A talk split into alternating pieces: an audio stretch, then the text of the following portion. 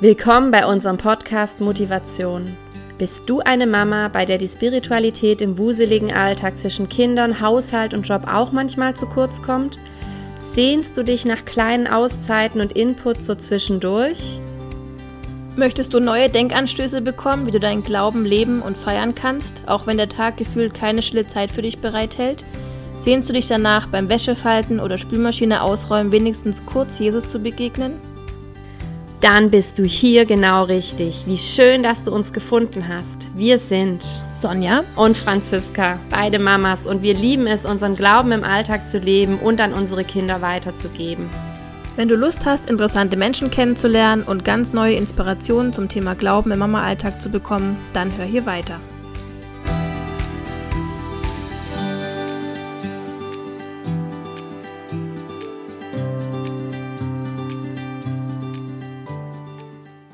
Hallo liebe Eline, herzlich willkommen bei uns im Podcast. Schön, dass du heute da bist. Hallo. Hallo Eline.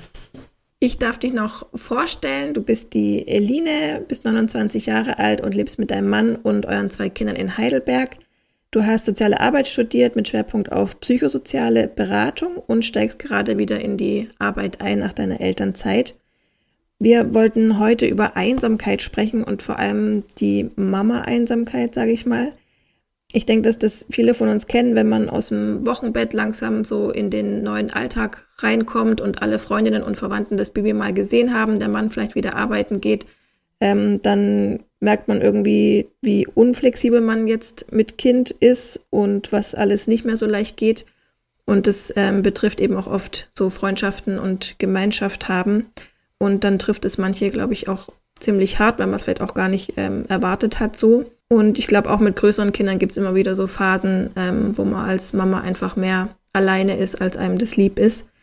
Da wollte ich einfach dich mal fragen, wie du das so erlebt hast bei deinen zwei Kindern oder vielleicht gerade beim ersten oder vielleicht auch aktuell, ob das noch Thema bei dir ist. Also ich, beim ersten war es, ähm, ja, es war bei beiden Kindern anders. Ich glaube, beim ersten war ich so mhm. das erste Mal Mama geworden bin und dann war alles neu und das Stillen klappte nicht und ich hatte Baby Blues und ich war auch, ich war 25, nee, 26 gerade, als mein Sohn geboren wurde und ich hatte noch viele Freundinnen, die studiert haben, die hatten noch keine Kinder. Also die haben da nicht mhm. verstanden, was ich da so durchmache. Mhm. Und mhm. ähm, ja, die, ich war immer nur so, oh, es ist so krass. Ich hatte irgendwie nicht die Worte dafür, um das denen zu erklären, wie es mir ging und was das alles, ja, das Wochenbett mit mir gemacht hatte. Und da habe ich eine mhm. Einsamkeit verspürt, weil ich so dachte, wie finde ich jetzt Kontakt zu anderen Mamas? Wie spreche ich auf der Straße welche an? Bin ich vielleicht zu jung? Nehmen die mich für voll?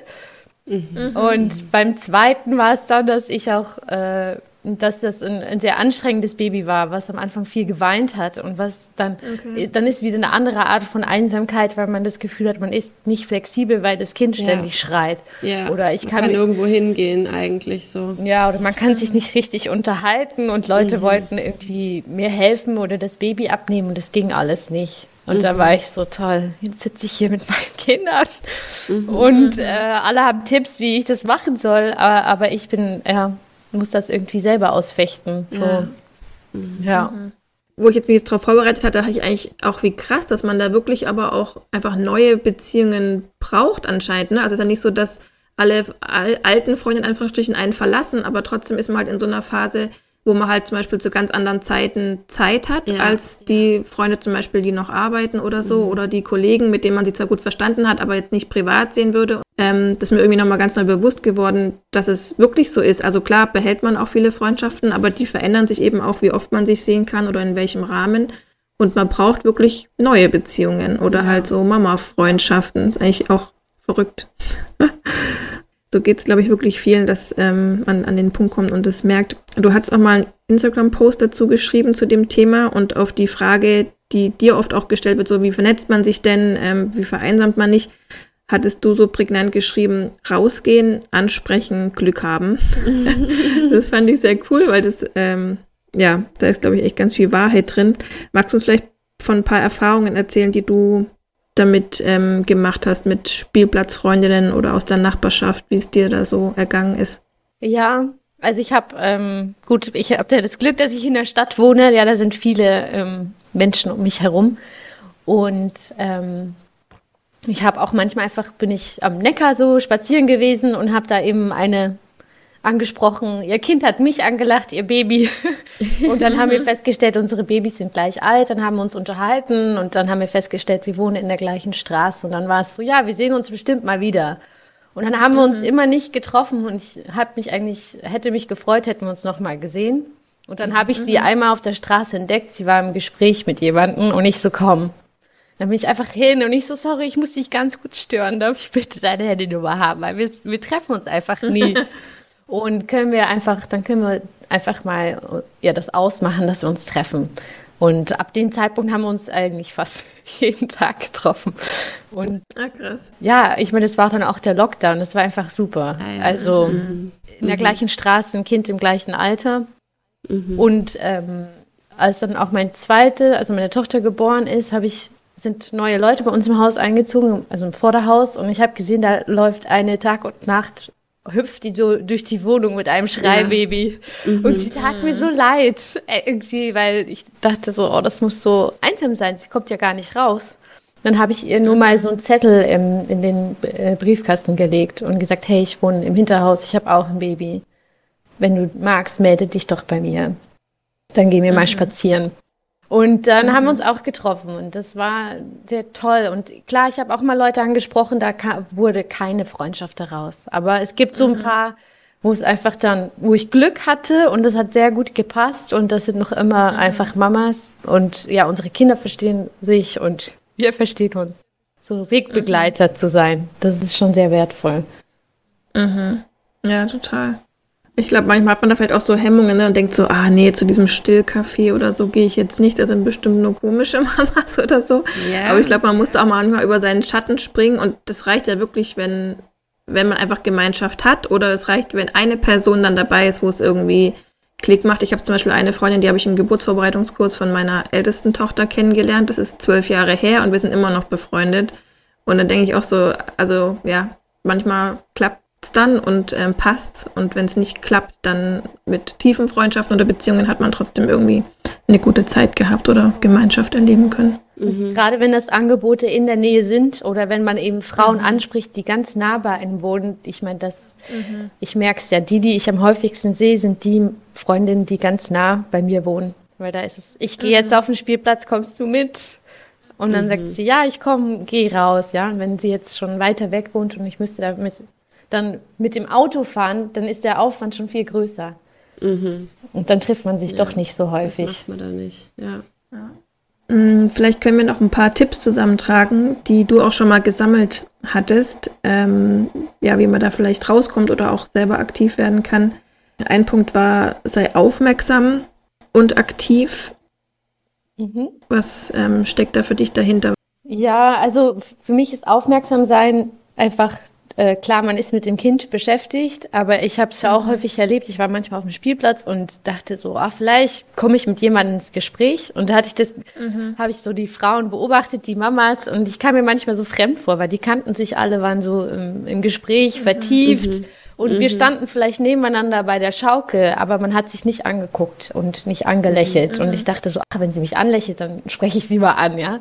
Mhm. Ähm, man guckt ja nach einer gewissen Offenheit. Deswegen, ich glaube, wenn man selber sich offen und aufmerksam zeigt, dass dann auch ähm, es viel eher ein Gespräch stattfinden kann. Ähm, mhm. Und dann einfach mal, ähm, ja, irgendwie mit ein anderes Kind zu spielen oder auch mal eine Schaukel anzuschubsen. Es ist für mich irgendwie so ein offener Blick ähm, auch durch die mhm. Straßen zu laufen und anderen Mamas anzulächeln, wenn sie mit dem Kinderwagen an einem vorbeilaufen. Nicht nur um Kontakt zu mhm. knüpfen, ich, das ist generell irgendwie ja. schön, wenn man mhm. ähm, freundlich durch die Welt geht. Und das Aktive meine ich auch einfach nicht. Ich, es, ich meine, ja, es ist kalt oder man ist lieber drinnen. Und man geht vielleicht gerne im Feld spazieren, wo man niemanden trifft. Aber ich glaube, mhm. wenn man aktiv rausgeht und Spielplätze und Stillcafés oder irgendwelche Kurse hingeht, dann ist sie, ja, man ähm, erhöht die Chancen, jemanden zu treffen, auf jeden Fall. Mhm. Mhm. Ja. Dann ein anderer Punkt war, ähm, sei eine gute Freundin. Ja.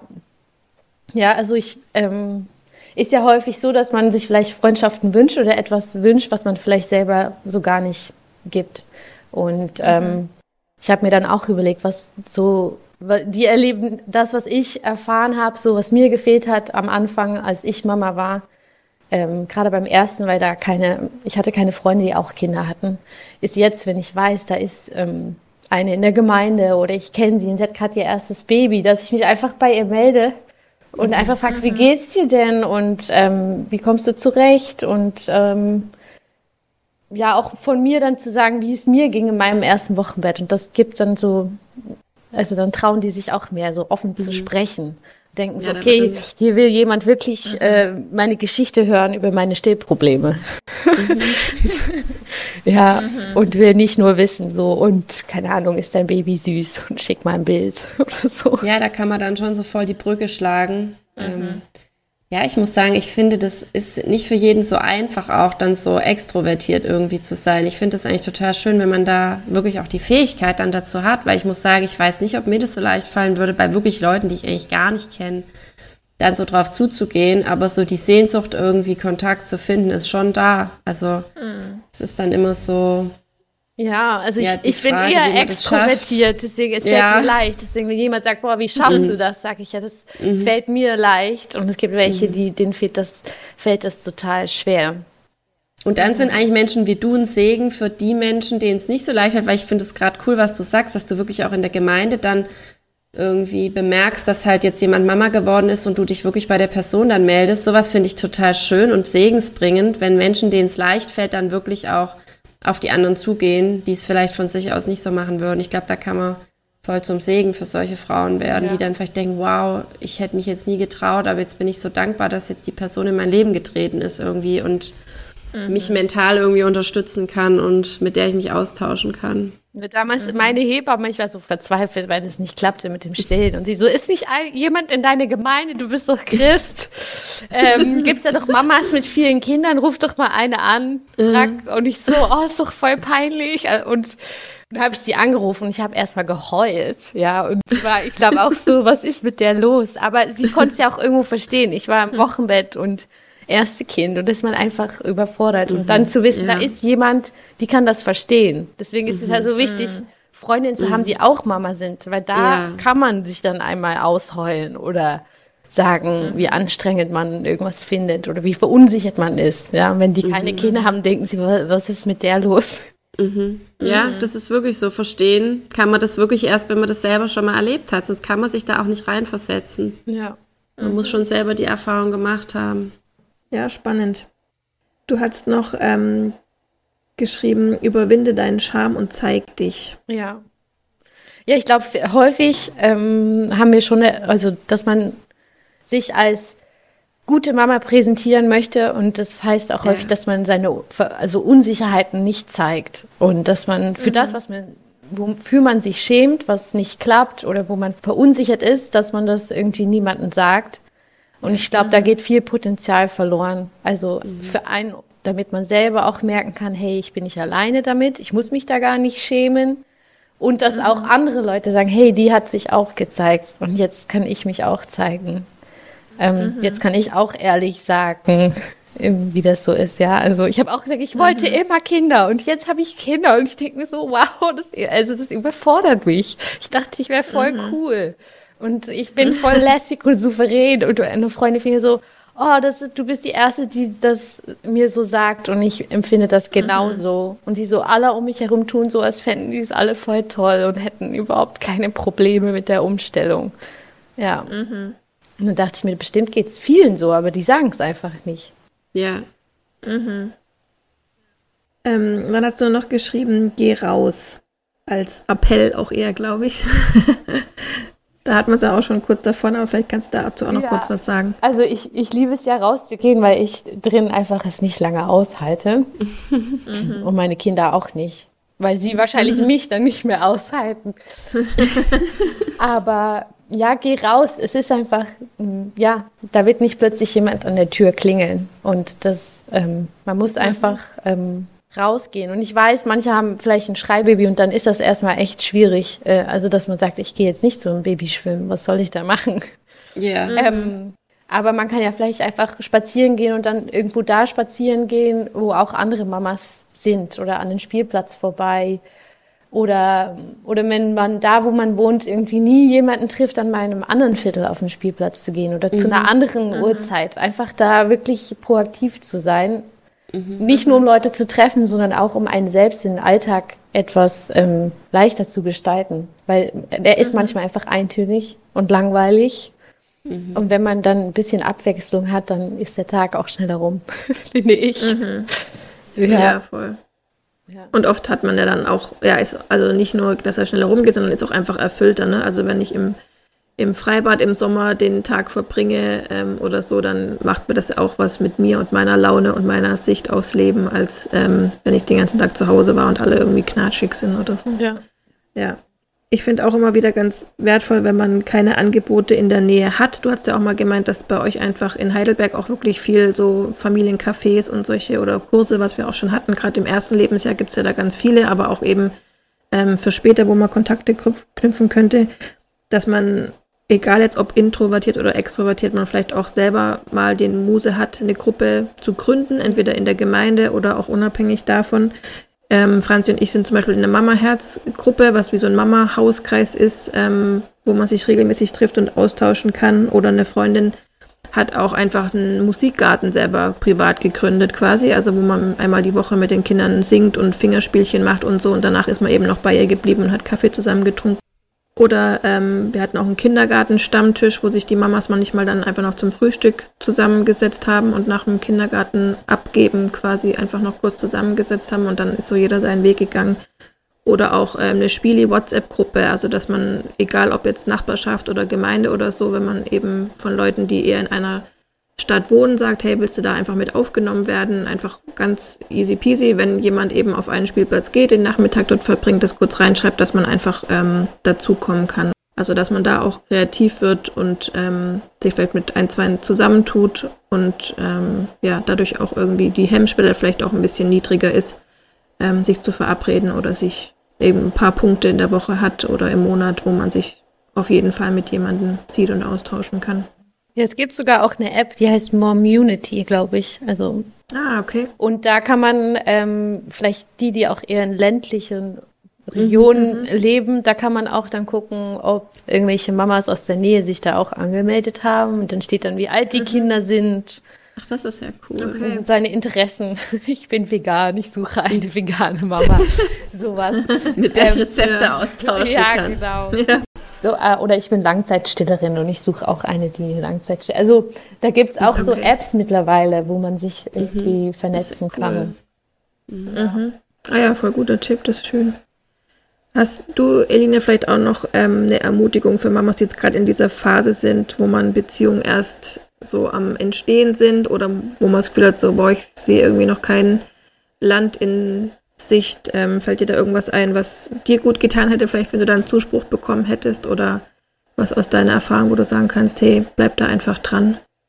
Ähm, ja, also klar, ich würde sagen, bleib dran, aber auch verurteile dich nicht. Also ich glaube, viele denken dann irgendwas, was stimmt nicht mit mir, dass ich keine Mama finde mhm. und dann ist man halt manchmal draußen und man sieht da so Mama klicken und man denkt sich so, wieso bin ich kein Teil davon, ne? Oder mhm. ich gehe in den mhm. Kindergarten und alle Mamas unterhalten sich und ich werde kaum begrüßt, so ungefähr. Mhm. Ja. Ähm, und dann einfach, ja, dass das nicht zu sehr an dem Selbstwert anfängt zu nagen, weil die wahrscheinlich auch, dass es einfach Zeit braucht, so einen Freundeskreis aufzubauen.